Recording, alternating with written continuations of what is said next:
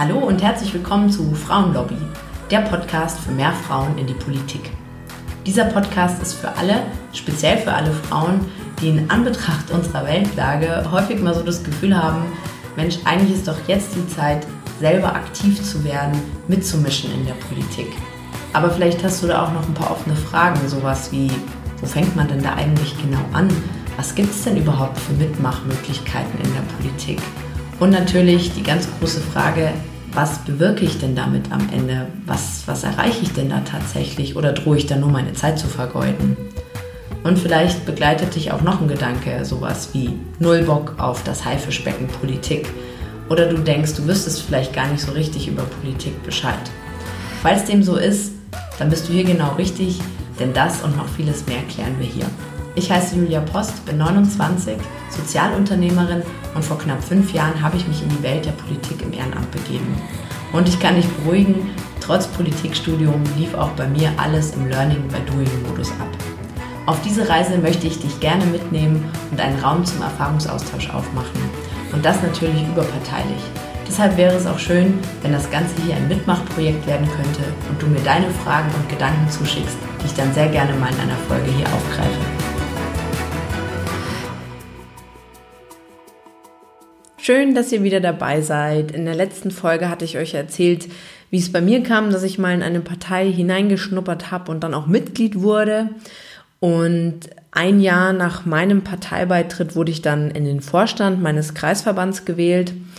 Kurze Zeit später wurde ich dann zusätzlich auch noch Vorsitzende in meinem Ortsverband und ich wurde in den Vorstand einer Umwelt-NGO hier in München gewählt, dem Netzwerk Klimaherbst e.V. Und ähm, für alle drei Ämter wurde ich übrigens auch angefragt und ebenfalls äh, rekrutiert sozusagen, was ich euch schon in Folge 1 mal erzählt hatte. Und in Kombination mit meinem Projekt Coffee to Go Again, das parallel immer noch lief, mit dem ich mich für eine Reduzierung von Einwegbechern einsetze, habe ich also im Schnelldurchlauf eine Ausbildung in praktischer Politik durchgemacht sozusagen. Und ähm, daher greife ich jetzt hier in dieser Folge einige Punkte auf, zu denen insbesondere Frauen häufig immer wieder ihr Unbehagen oder auch Vorbehalte in Bezug auf Parteiarbeit äußern, beispielsweise das Auftreten und das Redenhalten von einem größeren Publikum, dass man sich da unwohl fühlt, vielleicht auch Raum einzunehmen und auf sich aufmerksam zu machen oder auch die Zweifel an den eigenen Fähigkeiten. Und das sind alles meines Erachtens besonders so für den Einstieg in die Parteiarbeit Hindernisse und Hürden. Und Vieles davon hat sich auch für mich definitiv erstmal ziemlich fremd angefühlt und ich teile in dieser Folge ein paar Gedanken und Erfahrungswerte mit euch. Ich will jetzt nicht unbedingt von Tipps und Tricks sprechen, also dieser Podcast ist kein so fühlen Sie sich wohl vor Publikum in fünf Schritten oder so, aber ich hoffe durchaus, dass meine Erfahrungen für euch eine Unterstützung und natürlich eine Ermutigung darstellen. Ähm, vorweg will ich noch erzählen oder erwähnen, dass ähm, ihr euch auf jeden Fall darauf einstellen müsst, dass sobald ihr in eine Partei eintretet, dass dort einfach eine ganz andere Debattenkultur herrscht, als wir das so im privaten Umfeld gewohnt sind. Also je größer die Versammlungen sind, desto formeller geht es dort in der Regel auch zu. Wer hat da überhaupt Rederecht? Wie lange darf dein Redebeitrag sein?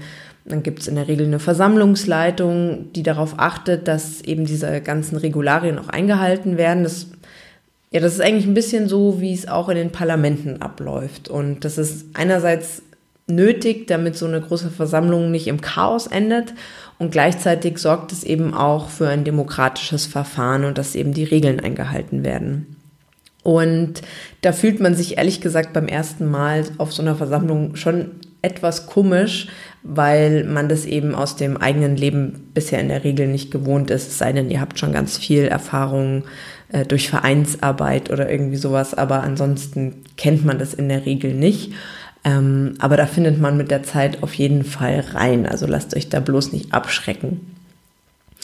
Und Genau, diese politischen Versammlungen, die führen dann eben auch dazu, dass man nicht mehr wie vorher in, in privater Runde irgendwie mal ganz angeregt über Politik sich unterhält und da vielleicht auch in so einem Zweiergespräch Gedanken austauscht, sich die Bälle so hin und her wirft, sondern es kommt dann schon ziemlich schnell dazu, dass man vor Publikum redet. Das kann vielleicht mal nur zehn Leute sein, wenn das eine kleinere Runde, eine kleinere Veranstaltung ist aber das können halt auch schnell mal 80, 200, 300 Leute irgendwie sein.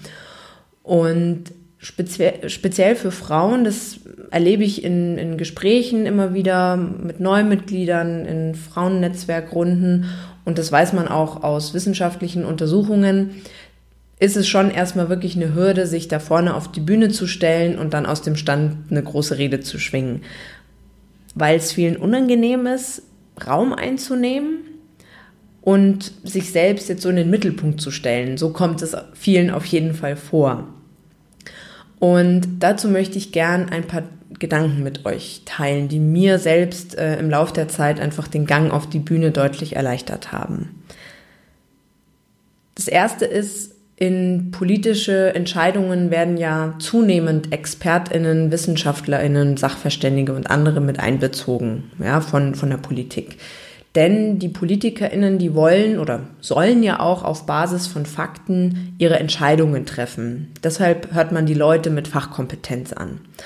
Und das finden wir bestimmt ja erstmal alle ganz gut und richtig, dass das so passiert. Denn natürlich sollen Fakten mit einbezogen werden.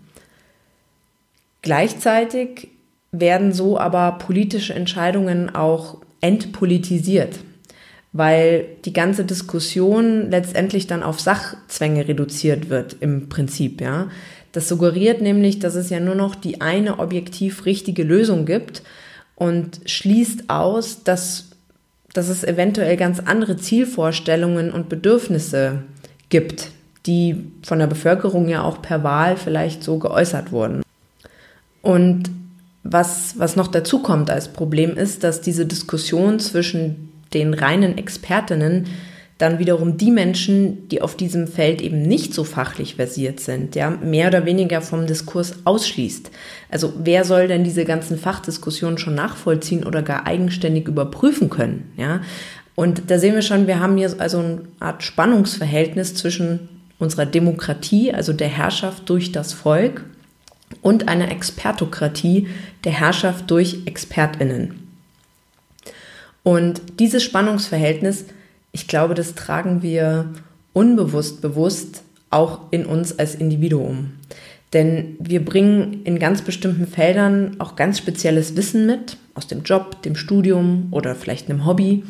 Und da fällt es uns dann vermutlich auch weniger schwer, in die Debatte einzusteigen. Da können wir ja ganz losgelöst von der eigenen Person objektives Wissen beisteuern. Das hat dann vielleicht auch mehr Vortragscharakter, als dass wir uns da als Individuum mit unserer ganz eigenen Meinung zeigen müssen. Aber wir haben in der Regel ja noch mehr Interessen als nur dieses Fachgebiet und auch unterschiedliche Motivlagen, warum wir uns politisch einbringen wollen. Also bei mir ging es los mit ähm, Umweltschutz und Einwegbechern, aber ich will mich jetzt mein Leben lang ehrlich gesagt nicht nur zu Einwegbechern äußern dürfen, sondern natürlich noch zu ganz vielen anderen Punkten. Und oft ist es ja auch so, dass man vielleicht Fachwissen zu einem Punkt hat und da studiert hat oder eine Ausbildung gemacht hat oder sich viel angeeignet hat. Aber dass man abgesehen vom Job und vom Studium oder von anderen Sachen natürlich auch noch andere Interessen hat und natürlich andere Motivlagen hat, um in eine Partei einzutreten. Und natürlich sind es ganz häufig eben auch mehrere Themen auf einmal, zu denen wir natürlich auch eine Meinung haben, haben dürfen, ohne dass wir gleich immer auch Fachexpertinnen auf jedem einzelnen Gebiet sind. Und meine Beobachtung ist, dass dann an dieser Stelle, speziell eben bei Frauen, häufig der Gedankengang einsetzt, oh, jetzt muss ich mir erstmal noch ganz fleißig Wissen aneignen und was dazulernen, bevor ich dann mal den Mund aufmachen darf. Und das ist ein ganz großer Irrtum.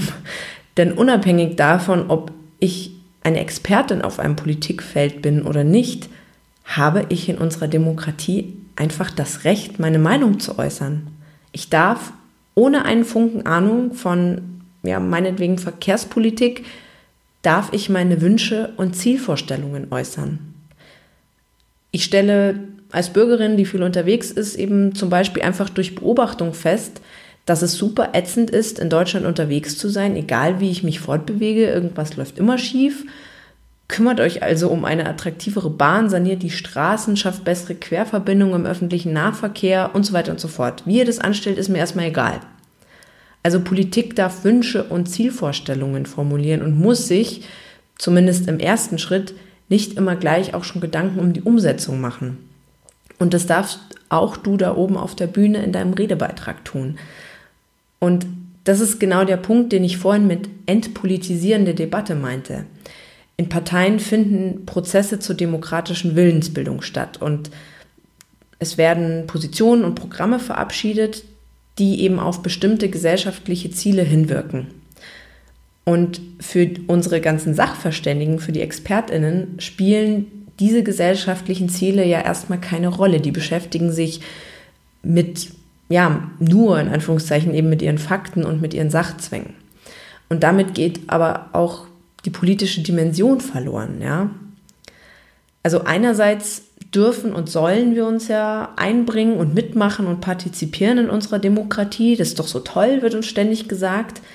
Andererseits merken wir dann aber plötzlich, dass es vielleicht doch nicht so einfach ist, viel Wissen und Kompetenzen voraussetzt. Und wenn wir uns dessen unbewusst bewusst sind, dann kommen wir uns mit diesem Zwiespalt vielleicht etwas komisch vor auf der Bühne. Und wenn ich an dieser Stelle so etwas wie einen Rat geben darf, dann ist es, sich vor Wortbeiträgen klarzumachen, ob man nun in der Rolle der Sachverständigen Detailwissen und Umsetzungswege einbringen kann oder ob man dort eben in der Rolle der Bürgerin, der Visionärin steht, die Wünsche, Zielvorgaben und Denkanstöße liefert. Beides bereichert unsere Demokratie. Also nimm den Gedanken doch gern mit auf die Bühne, wenn du dich das erste Mal dorthin wagst. Aber betret die Bühne, zeige dich. Denn deine Sicht der Dinge, die ist genauso wertvoll wie die anderen und lass dich bloß nicht beeindrucken von denen, die bereits auf der Bühne stehen. Nur der Vollständigkeit halber, man wird natürlich mit jedem Auftritt, mit jeder Rede besser. Sei da auch bitte großzügig und erlaub dir da auch einen Entwicklungsprozess. Das gehört zu den Dingen im Leben, die man lernen kann. Dafür muss man aber loslaufen und den Entwicklungsprozess irgendwann auch mal in Gang setzen. Und dazu will ich dich definitiv ermutigen. Noch ein Gedanke in diesem Kontext. Ich glaube, man vollzieht mit dem Entschluss zur aktiven Parteimitgliedschaft auch sowas wie einen Rollenwandel. Was meine ich damit? Das ist, ja, es ist vielleicht so ein bisschen wie im Fußball bei der Weltmeisterschaft, ja. Klassischer Vergleich. Politik und Fußball, sehr gut. Ähm, aber es ist ja irgendwie immer so, ganz Fußball Deutschland weiß es natürlich besser, was die beste Taktik ist, welche Lusche man jetzt irgendwie dringend auswechseln müsste und wer dafür unbedingt auf den Platz gehört und sowieso, ne? Kennt ihr. So, und nun ist man aber plötzlich in der Situation, dass man eben nicht mehr nur vorm Fernseher oder am Stammtisch hockt und da klug daherreden kann, so unter dem Motto, da müsste die Politik doch mal was machen, sondern was du jetzt da von dir gibst auf der Bühne, das sollte ja dann schon irgendwie Hand und Fuß haben. Ja, du bist ja plötzlich irgendwie selber in der Situation, Bundestrainer oder Bundestrainerin zu sein und zu entscheiden, wenn du jetzt einwechselst, wenn du auswechselst, so um im Bild zu bleiben. Und natürlich dein Redebeitrag auf irgendwie so einer Versammlung in deiner Partei, das ist jetzt nicht gleichzusetzen mit einer endgültigen politischen Entscheidung, aber es sollte ja irgendwie schon eine ernstzunehmende Grundlage für so eine Entscheidung darstellen. Und als Beispiel, da komme ich jetzt wieder mit meinem Projekt Coffee to Go Again. Die Frage ist ja dann oft, wenn wir irgendwie sagen, ja, ähm, wir wollen Einwegbecher reduzieren, wir wollen die Umwelt schonen. Okay, da ist man sich wahrscheinlich irgendwie schnell einig.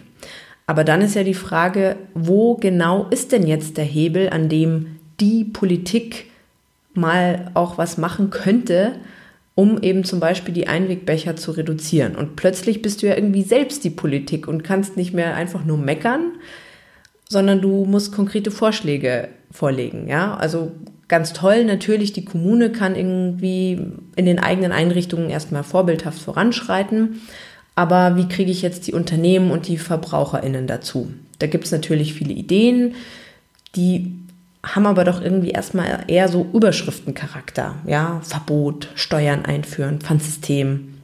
Und ich habe beispielsweise bei meinem Projekt eine Hygieneleitlinie kennengelernt, die ähm, jetzt auch angepasst wurde, damit das Ausschenken von Kaffee in den eigenen Bechern rechtlich auch wasserdicht ist. Ja, also da sieht man mal, was es noch so für klitzekleine andere Sachen gibt, die man vorher gar nicht auf dem Schirm hat, die vielleicht auch Probleme darstellen und woran man dann alles noch arbeiten muss. Und kurzer Einschub, da sieht man dann übrigens auch wieder, welche Wirkung man entfalten kann in der Politik und auch welche vielen kleinen konkreten Schritte dafür notwendig sind. So.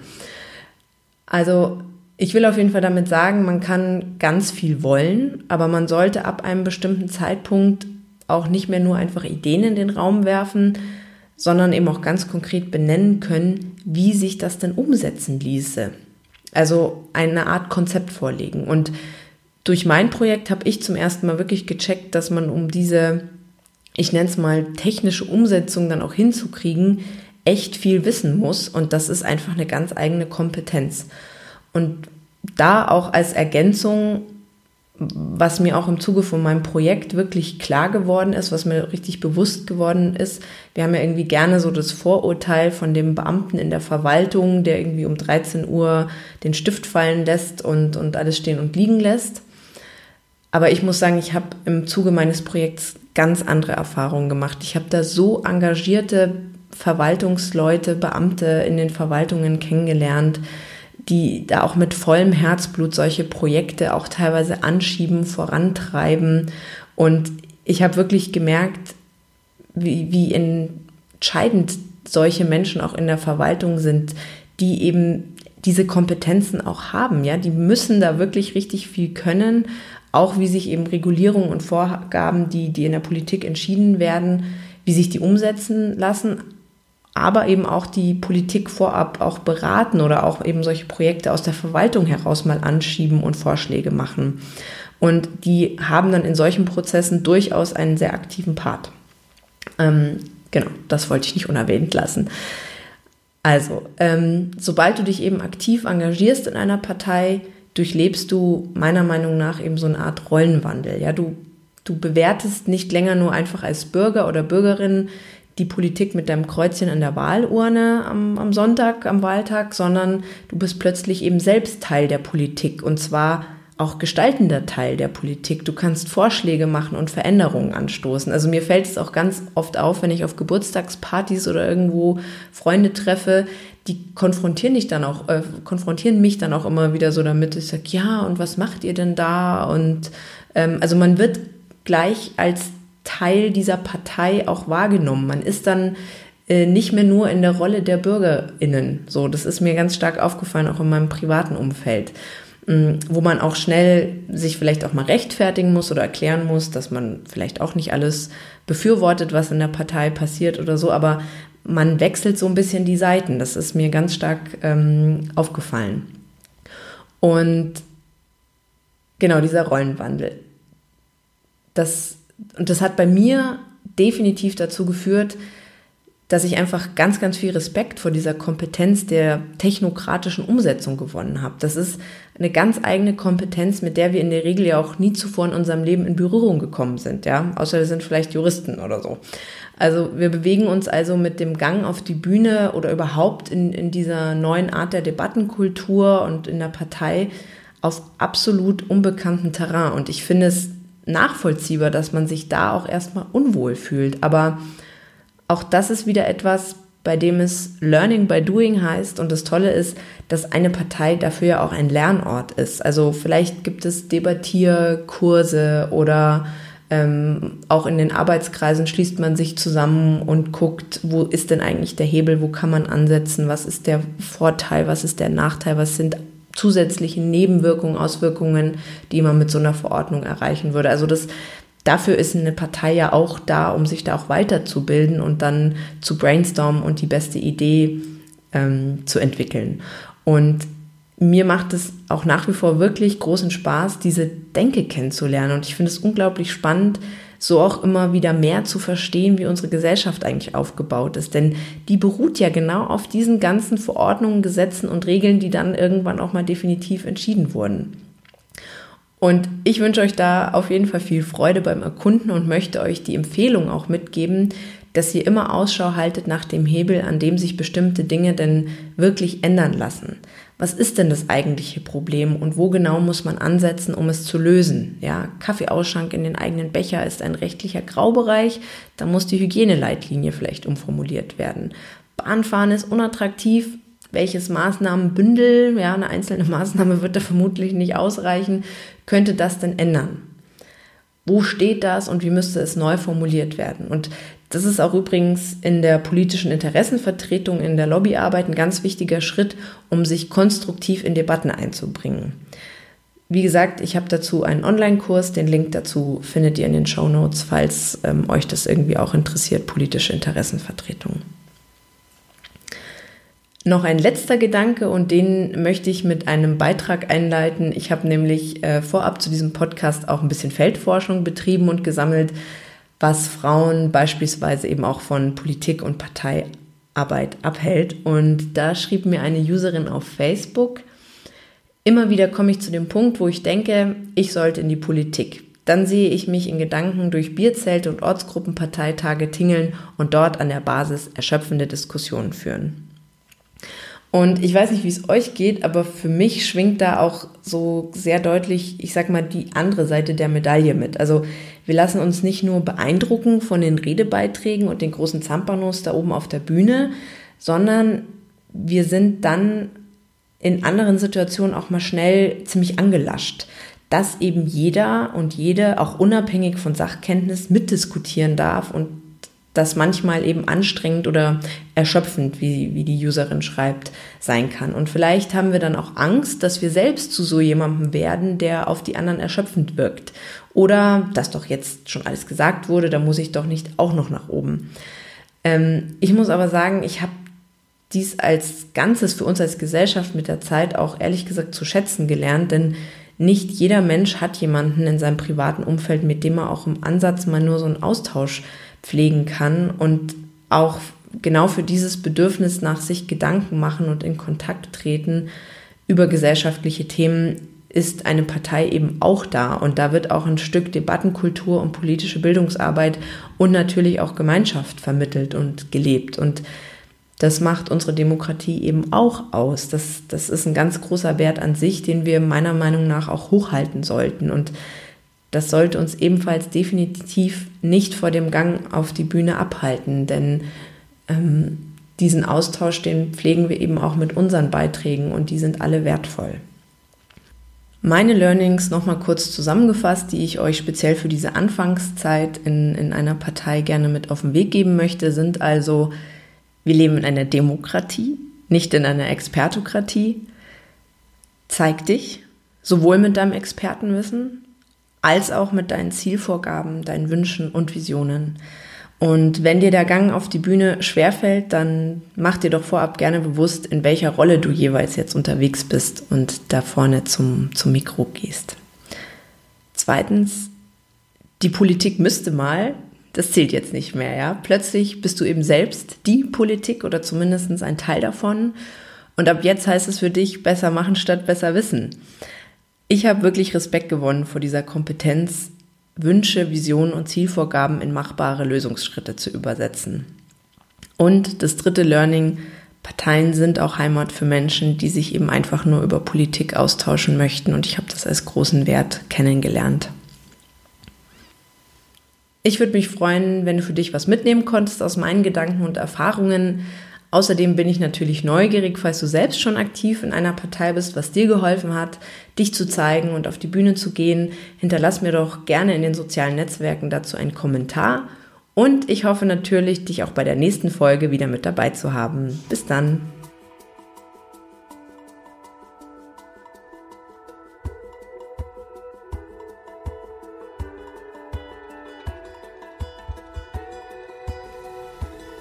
Ganz lieben Dank fürs Zuhören und dein Interesse. Ich hoffe, dass du ganz viel für dich mitnehmen konntest. Sollte das der Fall sein, ich freue mich natürlich über gute Bewertungen und Weiterempfehlungen. Wäre doch schön, wenn noch mehr Menschen Partei ergreifen. Abonnier den Podcast doch auch am besten gleich, sodass du keine Folge mehr verpasst. In der Zwischenzeit kannst du mir natürlich auch gerne auf meinen Social Media Kanälen folgen, die ich dir in die Show Notes packe. Dann bist du live dabei bei meinen ehrenamtlichen Aktivitäten und allem, was mir dort so widerfährt. Schreib mir auch gerne Themen und Fragen, die dich interessieren. Ich greife gerne alles auf, was die Community so bewegt. Bis bald zur nächsten Folge.